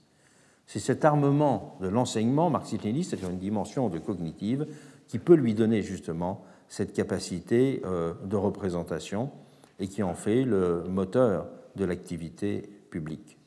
Dès lors que la démocratie est l'expression d'un intérêt social déjà donné, qui est scientifiquement fondé, il n'y a plus de distinction autre que purement formelle entre démocratie directe et gouvernement représentatif. Le représentant est en effet alors pure icône de la classe, issu qu'il est d'un parti lui-même simple forme de cette classe. Et c'est un emboîtement de ces équivalences qui avait conduit Solzhenitsyn à qualifier Staline d'égocrate. Commentant ce néologisme, Claude Lefort a justement souligné que l'écrivain avait ainsi voulu suggérer que le personnage n'était pas intelligible s'il restait qualifié par les expressions usuelles d'autocrate, de dictateur ou de despote. Avec l'autocrate se réalisait à ses yeux fantastiquement l'unité d'une société purement humaine. Avec lui s'instituait le miroir parfait de l'un. Voilà ce que suggérait le mot égocrate. Non pas un maître qui gouverne seul, affranchi des lois, mais celui qui concentre en sa personne la puissance sociale et qui apparaît comme s'il n'avait rien en dehors de soi, comme s'il avait absorbé la substance même de la société, comme si, égaux absolu, il pouvait indéfiniment se dilater sans rencontrer de distance dans les choses. Et même retranché au Kremlin, c'est à la société entière qu'il était conjoint. À la fois, Staline se présente et apparaît comme le génie par la vertu duquel l'État tient ensemble, existe. Le peuple est un, et comme le disait Solzhenitsyn, il broie en nombre indéfini des ennemis. Et des hommes quelconques, en tant qu'individus, ne sont que des parties de ce un. Il peut même, ce résident du Kremlin, aller jusqu'à broyer ses propres agents. Il les broie même les plus fidèles, car c'est de cette façon-là qu'il montre qu'il est la seule source de la vérité. Et bien plus fort que Louis XIV, estimant qu'il incarnait l'État, Staline pouvait ainsi dire La société, c'est moi. Se trouvaient de la sorte simultanément résolus les deux problèmes la figuration démocratique et des modes d'expression adéquats de la souveraineté du peuple. Car figurer le social ne recèle aucune difficulté quand une société ne présente plus de différences qu'il faudrait identifier pour les traduire. Le peuple, de son côté, règne sans conteste sous les espèces de masses supposées directement actives tant à travers leurs représentants qu'à travers les multiples organisations qui les encadrent. Le représenté est alors censé pleinement vivre dans le représentant. La démocratie réelle peut en conséquence prétendre accomplir la démocratie formelle et transcender leur distinction initiale. Il est cependant significatif de constater que les dirigeants soviétiques avaient en même temps veillé à accomplir les promesses de la démocratie formelle et du mandat électoral comme si ce formalisme restait considéré comme une sorte de preuve supplémentaire, une béquille nécessaire de ce qu'ils appelaient la démocratie réelle. Et une grande attention sera ainsi portée constamment à l'affichage de scores électoraux quasi unanimes, comme si les chiffres devaient, pour l'opinion extérieure, redoubler le fait de la consistance effective du peuple un. Et le Parti communiste, simultanément, en Union soviétique s'attachera à donner cher euh, sur le papier à un type de mandat électoral complètement renouvelé, autant qu'à la recherche d'une correspondance sociologique entre représentants et représentés, pour permettre de donner consistance à l'idée de soviet qui reproduirait fidèlement l'image du pays. Et même dans la constitution stalinienne, le principe de révocabilité de l'élu sera organisé et garanti. L'URSS était certes présenté au premier chef comme ayant édifié un système qui donnait un contenu concret aux droits et aux libertés, puisque, disait-on, les travailleurs y disposaient d'imprimeries, de salles de réunion et d'autres facilités matérielles leur permettant d'être de véritables acteurs de la vie politique. Mais elle était aussi mise en avant dans le pays comme un ensemble qui mettait en pratique des principes jugés bafoués ailleurs d'un authentique gouvernement représentatif. On disait que les candidats étaient vraiment une sélection des meilleurs. On disait qu'ils étaient proches du peuple. On disait qu'il y avait beaucoup de réunions. On montre même dans un texte célèbre qu'il y a eu jusqu'à 82 millions de personnes qui ont participé à la discussion euh, du programme du Parti communiste de l'Union soviétique, que 300 000 commissions ont fonctionné pour mettre en place euh, la, Constitution. C'était des, des réunions d'information. Mais il est frappant de voir à quel point on a voulu euh, montrer que la quantité pouvait aussi se muer en qualité, au point que démocratie directe et gouvernement représentatif puissent prétendre se superposer parfaitement dans les faits. Marcel Cachin, fondateur du Parti communiste français, allait ainsi jusqu'à estimer, en une stupéfiante formule, qu'il s'agissait, je cite, de la seule formule connue de représentation directe du prolétariat dans son ensemble. Le fétichisme des formes et la prétention à leur dépassement allaient de pair dans la rhétorique soviétique, résolvant ainsi définitivement à leurs yeux toutes les apories constitutives du gouvernement démocratique. La séduction intellectuelle qu'a pu exercer ce modèle provient de cette extraordinaire capacité de la rhétorique à mêler la prétention à l'accomplissement des démocraties représentatives en même temps que sa négation radicale. En elle pouvait se lier un hyperformalisme et le culte d'une démocratie plus réelle. La vision communiste du politique entendait ainsi dessiner la perspective inédite d'un véritable rachat salvateur des formes de la démocratie, grâce auxquelles les apories constituants de la représentation retrouvaient leur résolution. Au-delà des multiples différences qui distinguaient les figures historiques du nazisme, du fascisme italien et du stalinisme, leur forme était bien marquée par un même type de pathologie de la représentation-incarnation à cet égard. Mais comment expliquer que cette représentation du pouvoir et de son chef incarner la société ait, à un moment du moins, recueilli l'adhésion, comme d'ailleurs la vision d'une égalité et homogénéité, susceptible de revitaliser et même d'accomplir l'idéal démocratique? Il est essentiel de répondre à la question pour comprendre l'avènement des régimes totalitaires. Le phénomène n'est pas simple à expliquer. Il est certes en partie l'indicateur de l'intensité des déceptions et des désenchantements de l'époque, correspondant notamment à une vraie attente de représentation. Mais il s'enracine plus profondément, me semble-t-il, dans deux phénomènes. L'efficacité sensible de la projection de l'idée de souveraineté collective dans celle de volonté d'un individu, d'une part, et l'efficacité de l'idéologie à faire d'un monde factice le monde réel, d'autre part. La représentation-incarnation donne d'abord chair à la promesse d'une volonté effective, succédant à l'amertume d'un sentiment d'impuissance. Le chef accomplissait le principe représentatif incarnatif en proposant de donner son plein effet à la puissance de la collectivité, la souveraineté devenant, à travers lui, immédiatement active. Un décisionnisme exacerbé et un sentiment démocratique de puissance collective pouvaient ainsi paraître coïncider en lui. La mise en scène de cette volonté faite chère sera par ailleurs au cœur de la propagande du régime. Qu'on se rappelle par exemple le titre donné par Leni Riefenstahl à son documentaire réalisé sur le congrès du Parti national-socialiste de 1934, qui avait pour titre Le triomphe de la volonté. Et le triomphe de la volonté, c'était le face-à-face d'un chef et des masses. Il y a aussi une dimension d'ordre psychologique à l'adhésion à cette croyance elle tient à l'effet, à l'efficacité de l'effet de polarisation sur la volonté d'un seul, renvoyant au vieil imaginaire du monde royal. Voilà ce que disait un des théoriciens du régime sur cette euh, efficacité de la projection de volonté. Il disait Une volonté sans frein et sans loi interne se détruit, se détruit finalement elle-même. La libre subordination à la volonté d'un chef, au contraire, en donnant à la volonté individuelle un but nettement marqué, en multiplie l'efficacité.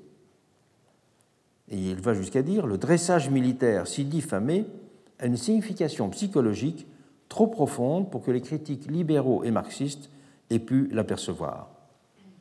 L'action de propagande du Parti national socialiste, qui se concevait comme le corps de la guidance en charge de l'État et du peuple, a dans cette entreprise de projection des ambitions mis en permanence en scène cet effet de volonté.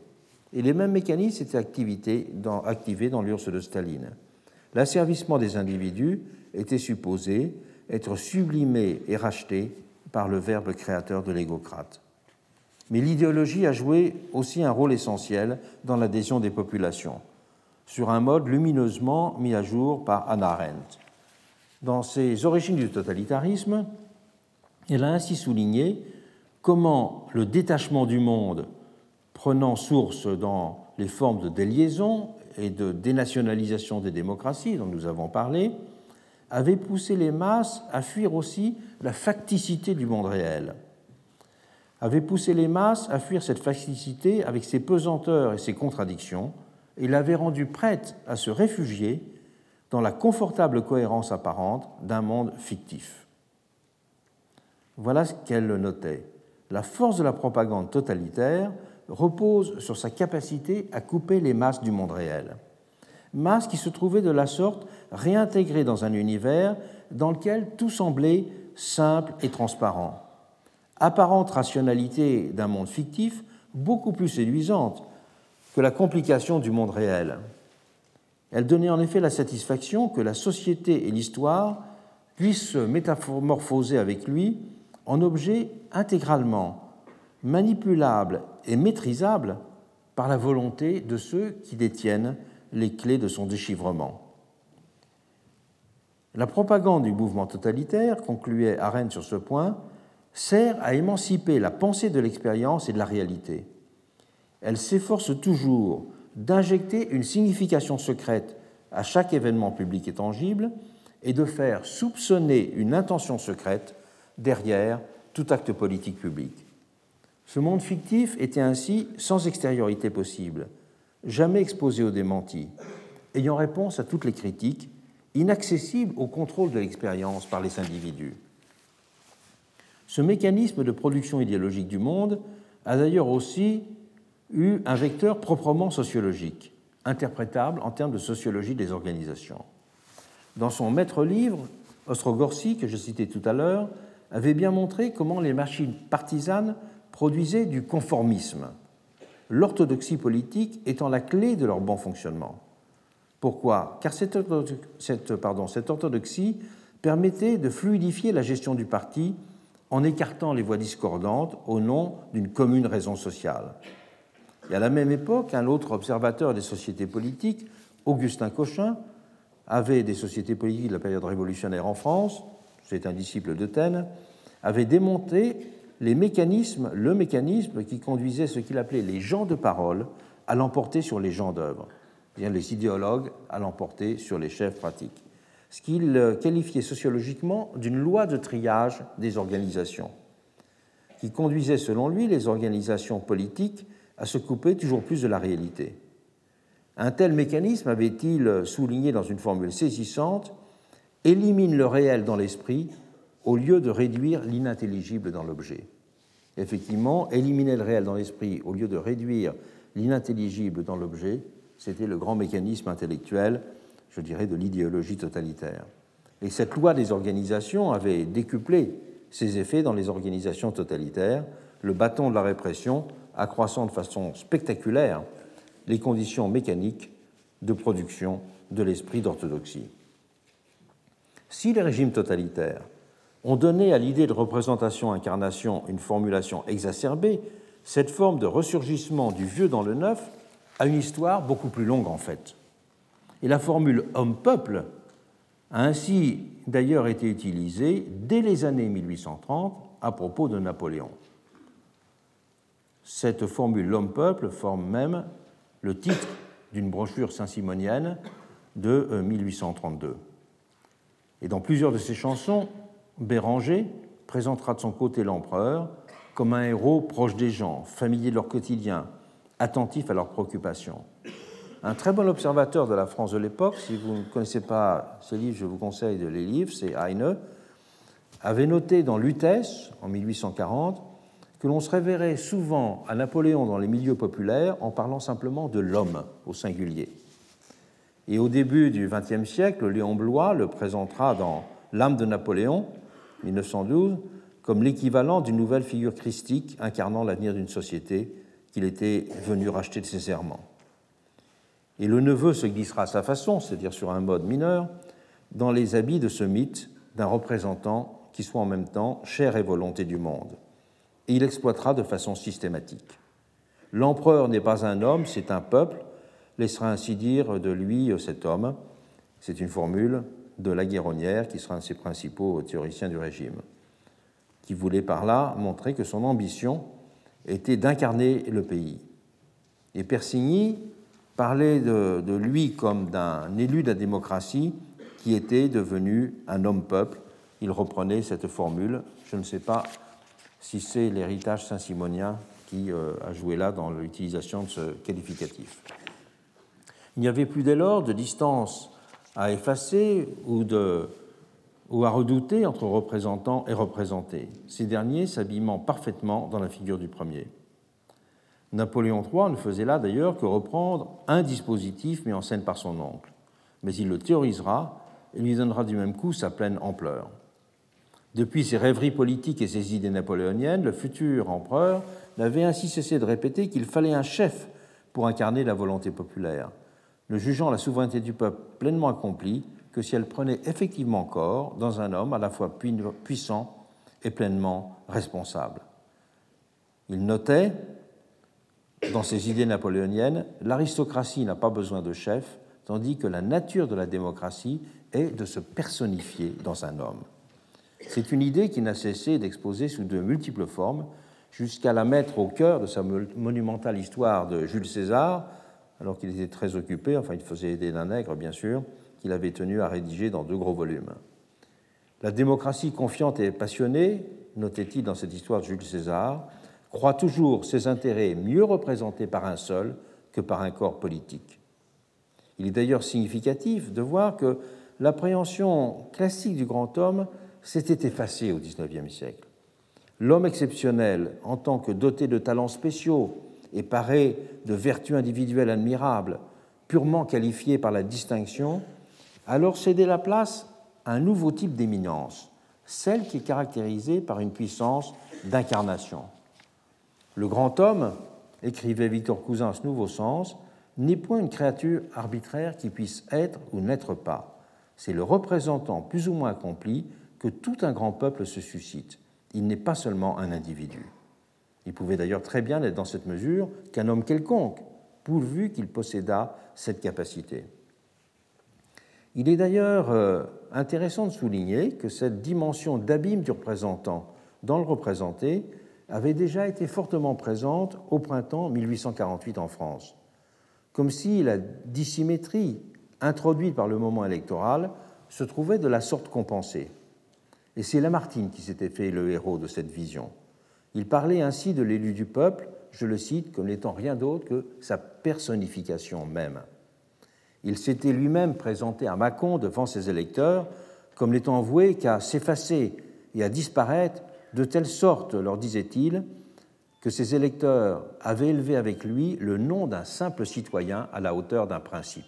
Donc le principe et l'individu avaient euh, s'étaient superposés en lui. Un certain nombre euh, d'analystes ont d'ailleurs remarqué que les grands chefs totalitaires du XXe siècle ont de leur côté d'autant plus pu légitimer le caractère exorbitant de leur pouvoir qu'ils étaient des hommes sans qualité, issus de la masse, pouvant de la sorte prétendre n'en être que les instruments, n'étant que la forme visible et historique d'un pouvoir de la société sur elle-même, sorte d'icône valorisante de la multitude dont ils étaient eux-mêmes issus. Et c'est l'obscurité de leur origine qui était le gage du caractère démocratique de la toute-puissance. Cela me fait rappeler ce qui était un grand débat mené euh, par Girardin au moment où on prévoyait l'élection du président de la République en 1851 au suffrage universel, où il disait le vrai candidat de la démocratie devrait s'appeler multitude. Et Napoléon III pouvait quant à lui d'autant plus se présenter et se prétendre homme-peuple qu'il cumulait à la fois une légitimité procédurale issue des mécanismes euh, liés au plébiscite, quasi unanime, et une légitimité substantielle procédant d'une représentation incarnation. Les leaders populistes latino-américains du XXe siècle ont aussi repris la formule Je ne suis pas un homme, je suis un peuple. Ces mots, souvent répétés, du leader colombien des années 1830-1820, 1930-1940, pardon, Jorge Eliezer Gaitán, ont donné le ton au populisme ultérieur sur tout le continent. Le profil du personnage, Gaëtan, mérite d'ailleurs qu'on s'y arrête un peu. Il était étudiant à Rome en 1926-1927. Il effectuera sa thèse avec Enrico Ferri, un célèbre criminologue passé du socialisme au fascisme. Il deviendra le protégé de ce Enrico Ferri. Et Gaëtan assistera à plusieurs reprises à des meetings de Mussolini. Il se dira impressionné par la capacité de ce dernier à dominer à manœuvrer l'énergie d'une foule. Il étudiera même minutieusement, prenant beaucoup de notes, la gestuelle du Duce et aussi la manière dont il utilisait les variations des intonations de sa voix pour maintenir l'attention de son auditoire, les techniques qu'il reproduira dans son action politique en Colombie. Candidat du peuple, c'est ainsi qu'il se proclamait aux élections présidentielles, Gaïtan, qui est à la fois anticapitaliste et adversaire de l'oligarchie, et en même temps conservateur, ce sera, sera assassiné en 1948.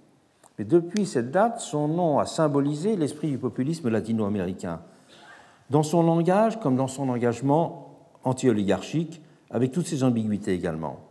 Il sera d'ailleurs admiré par Castro autant que par Perón. Perón qui entendra lui aussi se faire homme-peuple et parlera significativement de dépersonnalisation pour qualifier les desseins que la Révolution avait incarnés en lui, son individualité étant supposée s'abîmer dans celle des Argentins. Fusion dont Eva Perón se fera également l'interprète et la gardienne, allant même jusqu'à assurer que tout ce qui lui arrivait en tant qu'Evita, elle euh, avait fait la théorie qu'il y avait à la fois en elle Eva et Evita, Eva était la compagne du président, la figure officielle, et Evita était la femme du peuple, et qu'elle appartenait, Evita, au peuple. Alors que ses ennemis lui reprochaient, par exemple, pour la discréditer dans l'opinion, euh, ses nombreux bijoux et la richesse de sa garde-robe, elle avait crânement rétorqué dans une réunion publique, suscitant les applaudissements de la foule. Est-ce que nous, les pauvres, nous n'aurions pas autant que les riches le droit de porter des manteaux de fourrure et des colliers de perles Tout était dans ce nous.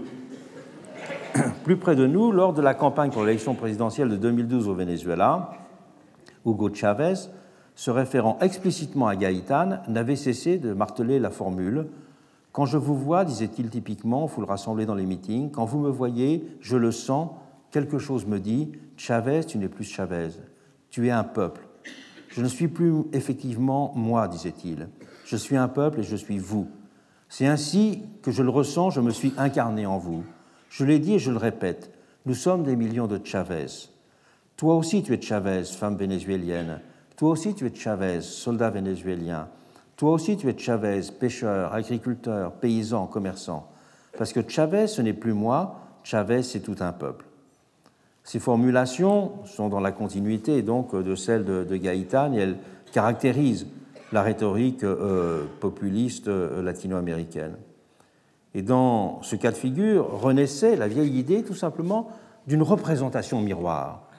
Car euh, si le leader est le peuple, c'est véritablement l'idée du miroir que l'on peut reprendre. Et vous vous souvenez que j'avais indiqué dans un des précédents séminaires que l'idée de la représentation sur un mode ancien, tel que l'avait défini Mirabeau, était justement la possibilité soit de l'échelle réduite, soit du miroir. Idée du miroir, d'ailleurs, qui, dans une, euh, une sorte d'anecdote que le sous-commandant Marcos euh, racontait, alors qu'on lui demandait euh, qui il y avait derrière son visage, pourquoi il mettait une cagoule, il avait répondu à un journaliste Si tu veux savoir qui est Marcos, prends un miroir le visage que tu verras est celui de Marcos, car Marcos, c'est toi femme, c'est toi homme, c'est toi indigène, paysan, soldat, étudiant. Nous sommes tous Marcos, tous un peuple insurgé. Le problème que cette figure de la représentation miroir est qu'elle ne peut fonder un régime stable, parce que les institutions s'effacent dans ce cas devant le fait d'une exceptionnalité euh, individuelle. Toujours Chavez, dans son discours euh, d'investiture comme président de la République, qui en, 1999 avait d'ailleurs dit à son auditoire Aujourd'hui, je me convertis en votre instrument. Moi, j'existe à peine et j'accomplirai le mandat que vous m'aviez confié. Préparez-vous à gouverner. Ma vie, avait-il poursuivi, ne m'appartient pas. Ma vie appartient au peuple. S'il faut la donner, je suis disposé à la faire vivre pour que vive la patrie, pour que vive le peuple vénézuélien. Impossible de faire marche arrière ma vie est en jeu.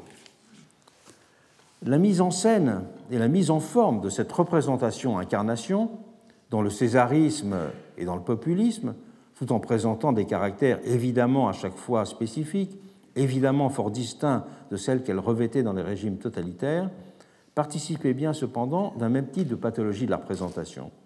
Et c'est là que l'opposition des figures et des formes, sur laquelle je reviendrai ultérieurement, est essentielle. C'est également vrai du modèle esquissé un moment pendant euh, l'année 1994, pardon, 1794 par euh, les, les, Jacobins, mais cette fois sous les espèces d'une assemblée peuple. Car à ce moment-là, c'est le dernier exemple que je pourrais prendre, la critique des dysfonctionnements du système représentatif avait bien conduit à voir dans l'identification du peuple au pouvoir la condition du plein accomplissement de la souveraineté.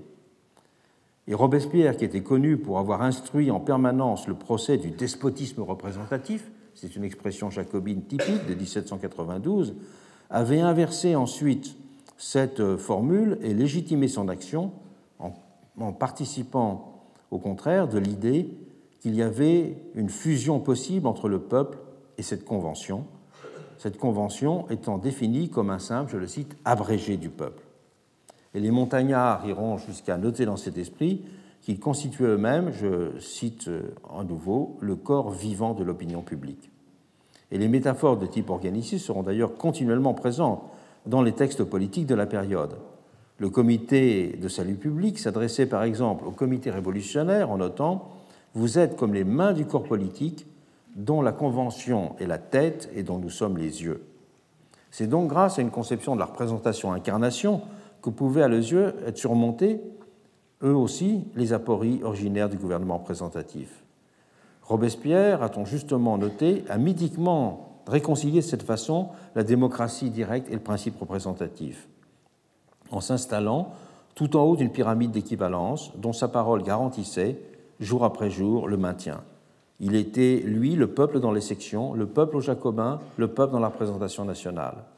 Et c'est cette transparence entre le peuple et tous les lieux où l'on parlait en son nom qu'il fallait en permanence, pour lui, instituer, contrôler, établir comme la condition de légitimité du pouvoir. Et c'est ce qui lui a permis de lancer à la veille du 31 mai 1793 J'invite le peuple à se mettre dans la Convention nationale en insurrection contre tous les députés corrompus. Se mettre en insurrection à travers euh, les représentants, c'est évidemment la formule la plus euh, audacieuse pour parler de fusion entre les représentés et les représentants. Et au cours du débat constitutionnel de juin 1793, un ensemble de députés montagnards s'écrieront d'ailleurs en se tournant vers l'Assemblée, c'est là qu'est le peuple, en désignant les bancs sur lesquels ils étaient euh, assis. C'est cette prétention à l'incarnation qui nourrira, c'est un épisode peu connu mais très intéressant, qui nourrira la rumeur selon laquelle Robespierre aurait voulu se faire roi. Cette, euh, rumeur selon laquelle Robespierre aurait voulu se faire roi, qui était analysée très longuement par euh, Bronislav Bachko, dans un texte qui s'appelle Robespierre roi ou Comment sortir de la terreur, publié dans son ouvrage Comment sortir de, de, la terreur, est très intéressante, car cette rumeur montre qu'il y avait à l'époque une façon de ne pas comprendre qu'il y avait dans le monde moderne bien d'autres façons de faire ressurgir l'ancien dans le nouveau. Comme s'il si, euh, eût fallu que Robespierre euh, ait l'idée de se faire roi pour comprendre sa prétention à l'incarnation. Comme s'il n'y avait pas d'autre voie que d'agiter le spectre de l'antique figure du monarque pour penser la critique de la représentation incarnation et stopper, dans le cas d'espèce, la marche implacable de la terreur, comme s'il était impossible de le faire à l'intérieur même d'une théorie de la démocratie. Un siècle plus tard, Gambetta dira qu'en France, tout bon démocrate doit être l'ennemi des personnalités excessives. Le problème est que cette vue prudentielle n'était pas véritablement fondée et argumentée. Elle reposait sur le rejet du Second Empire, et on verra à nouveau des formules de même nature formées, euh, prononcées après mai 1958, quand les républicains évoqueront le danger de dictature en évoquant la figure du général de Gaulle. Mais dans tous ces cas, c'est toujours des personnes qui ont été accusées de vouloir fomenter des coups d'État et jamais une figure pathologique de la démocratie à l'œuvre qui était analysée pour être correctement critiquée. On peut dire là encore que si l'âge des totalitarismes est derrière nous, la constitution d'une figuration positive de la démocratie reste devant nous. Et même si la menace d'une représentation-incarnation apparaît parfois moins forte, nous la voyons elle aussi encore périodiquement ressurgir.